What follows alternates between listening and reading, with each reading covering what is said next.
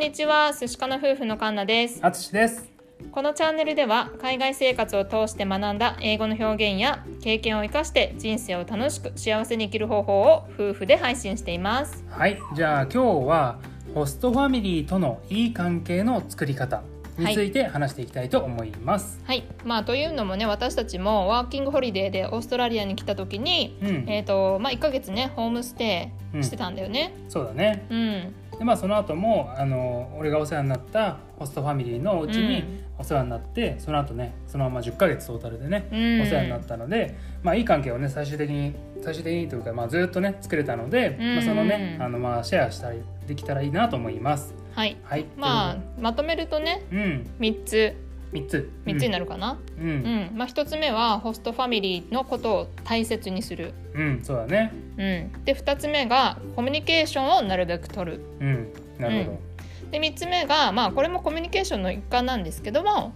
語学の、あの上手さとか下手さは関係ないと、気にしないってことだね、うん。まあ、気にしない、なるほどね、うん。じゃあまあ1個目のホストファミリーのことを大切にすること、うん。うん。これはねもう本当にこれが一番大事なんじゃないかなと思う、うん。まあ特にオーストラリアはやっぱり多民族国家だから、うん。それぞれね価値観とか宗教とかバックグラウンドが全然違うから、うん。そのねファミリーのあのスタイルとか大事にしているものを大切にしてあげるっていうのがとっても大事、そうだよね。まあ、うん。日本でこれは常識と思ってるものが通じなかったりするもんね。全然違うからうね、ん。うん。まあ、だからそういうのをちゃんと聞いて理解をして、うん。まあ、尊重してあげるっていうのがねやっぱり必要なのかなと思います。そうだよね、まあ、うんなんか結構よくあるのが、あのみんなが寝ているような時間で、うんうん。ね、あの自分の国の友達と電話しちゃったりとかさ、うんうん。大きな声でうんね、あとはまあ部屋を汚く使ったりとか、うんうん。あとはまあお家によってはさお肉を食べなかったりするお家もあるわけで、うんそのお家でねあのお肉をさがっつり使って料理したりとかしたら、うんうん。やっぱりちょっとねあのホストファミリーは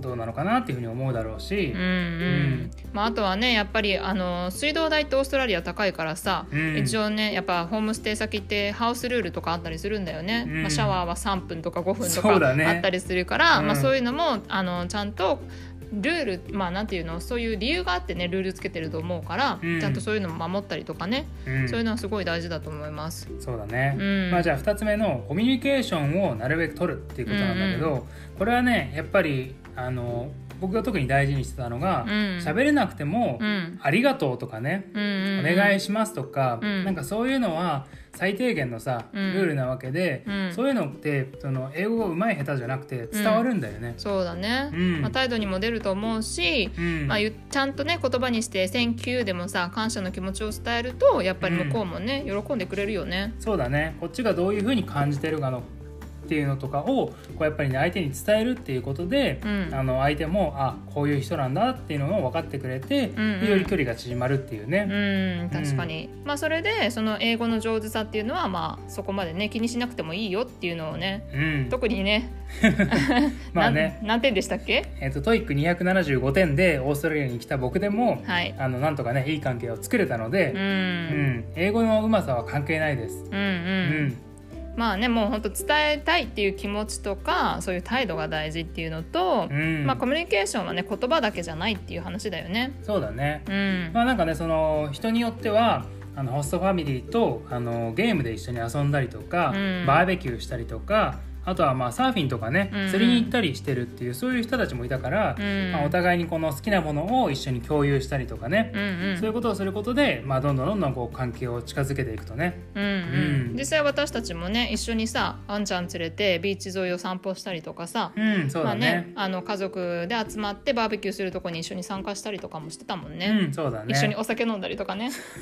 よよくね飲んでたね。楽しかったよね。ねそうだね、うんうん。まあまあねその一番最初特にさ英語が話せないとかねそこの国の言葉が話せないっていうのがすごくストレスだったりコンプレックスだったりすると思うんだけど、うん。ね、そういう学生を受け入れてくれるのがホストファミリーだから、うん。そこはね、まあ、あの気にせずに、うん。なんとかこう自分のね伝えたいことを一生懸命伝えると、うんううん。ん。でそれで一生懸命ねたくさん恥をかいて、うんでだん。だんだんだん上手くなるんで。うん。まあ、そういうことをねこう気にしないで頑張って喋っていくといいかなと思います。はい。まあ最後にもう一度大事なのがホストファミリーのことを大切にするうん。コミュニケーションを取る。ううん、で、えー、と語学のうまさは関係ない。気にしない、気にしない。うん、うん、ということで、えー、と今回ホストファミリーとのいい関係の作り方について、はい。はい、シェアしました。ありがとうございあました。りがとうございました。